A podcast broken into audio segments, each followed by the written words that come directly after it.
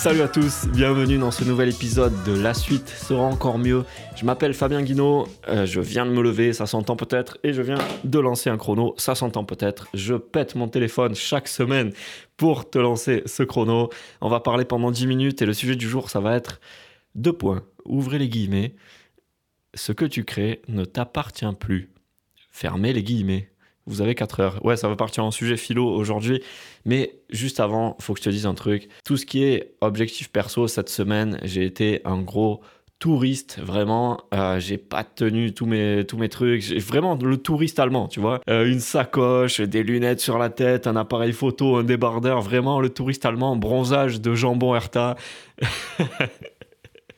ouais, vraiment, euh, j'ai écrit qu'un jour sur deux, tu vois. J'ai écrit qu'un jour sur deux alors que je m'étais fixé 10 minutes par jour. Bon, j'ai quand même fait le minimum pour pouvoir le, minimum en termes d'objectifs pour pouvoir euh, ben, me regarder dans la glace et être quand même encore un, gros connard narcissique et me dire ok t'avances quand même sur tes projets parce que sinon je m'en voudrais. Mais euh, j'ai pas tenu tout ce que je m'étais fixé et euh, faut que je te le dise là dans ce, dans ce podcast parce que c'est le but. Enfin je me parle surtout au mois du futur. Et par rapport à ce que je t'ai dit sur la créativité du podcast d'avant ça ça marche par contre. Cette idée de je consomme de l'information pendant un temps. Donc je regarde un film je regarde un sketch je lis un livre et je m'en resserre juste après pour créer quelque chose. Donc ça, ça marche bien. Je t'en reparlerai dans les, dans les prochains podcasts. Je verrai sur du plus long terme si ça continue à marcher ou si ça me, ça me saoule. Je te dirai ça. On passe au sujet du jour, qui est cette idée de ce que tu crées ne t'appartient plus. Et quand j'ai entendu ça, je me rappelle, j'étais petit, c'était dans une interview, il y a un chanteur qui a dit ça, et ça m'a marqué. Je m'étais dit, non, c'est pas vrai ça. C'est lui qui l'a fait cette chanson. Ah ouais, j'étais vénère, j'étais à deux doigts de manifester dans mon salon, euh, j'étais en pyjama Spider-Man, mais j'avais une classe de fou. Ça, c'était un vrai leader, tu vois. Et donc, je me disais, c'est pas vrai, c'est pas vrai. Quand tu crées une œuvre, elle est à toi, elle t'appartient. Hum, et je parle pas non plus de tout ce qui est euh, vol de van. Euh, ouais, c'est pas un sorcier, c'est pas un sorcier, lui, c'est pas le frère de Voldemort. Oui, je suis sur du jeu de mots. Oui, je viens de me lever. Je dis n'importe quoi, les gars. faut, vous y habituer parce que chaque semaine, je vais partir en roue libre complètement. Euh, ouais, donc c'est pas copie comique. C'est pas ça. L'idée, c'est l'idée de quand tu crées quelque chose, ça t'appartient plus parce que chacun voit quelque chose de différent. J'ai déjà parlé de cette prof de français qui, t'analyse un texte en disant voilà l'auteur a voulu dire ça et puis l'auteur a voulu dire ça. Mais non, en fait c'est toi qui veux dire ça, c'est toi qui vois ça.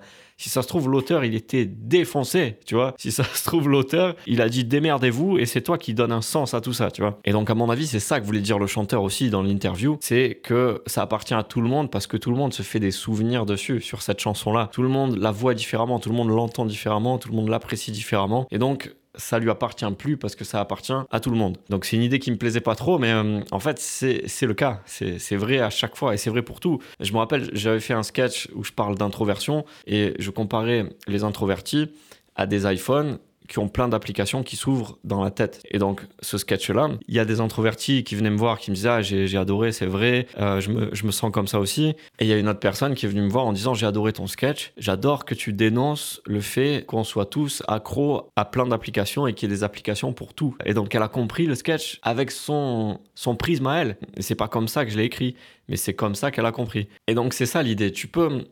Tu contrôles pas en fait. Tu peux contrôler ce que tu crées et la façon dont toi tu le vois. Mais une fois que c'est sorti et que c'est accessible aux, gens, chacun voit ça de façon différente. Et ce qui est fou, c'est que quand tu vois le sketch de quelqu'un, quand tu lis le texte de quelqu'un, la musique de quelqu'un, tu vas avoir des idées qui vont faire écho à toi et tu vas les associer à cette personne. Alors que c'est peut-être pas le cas, alors qu'elle pensait peut-être pas comme ça.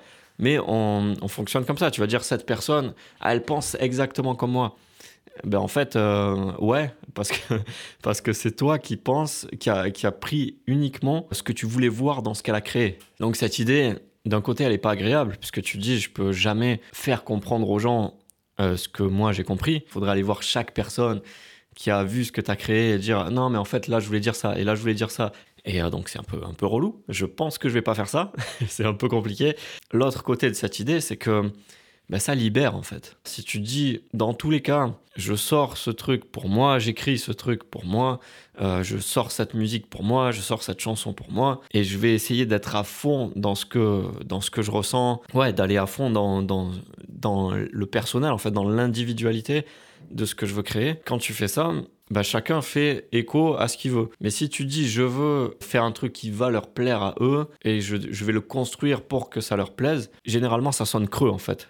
C'est ce, que, ce que je ressens en ce moment. Peut-être que je me trompe et je, je corrigerai ça dans les prochains podcasts si c'est le cas. On voit tout ça en fonction de notre vécu, en fonction de, de qui on est et on est tous différents. Donc c'est impossible de faire un truc qui va, que tout le monde va comprendre de la même façon. Par exemple, je me rappelle d'un truc. La première fois que j'ai vu le film L'auberge espagnole avec Romain Duris, j'ai détesté. C'était un, jour où on allait au ciné en famille, j'étais dans la voiture, j'étais trop content.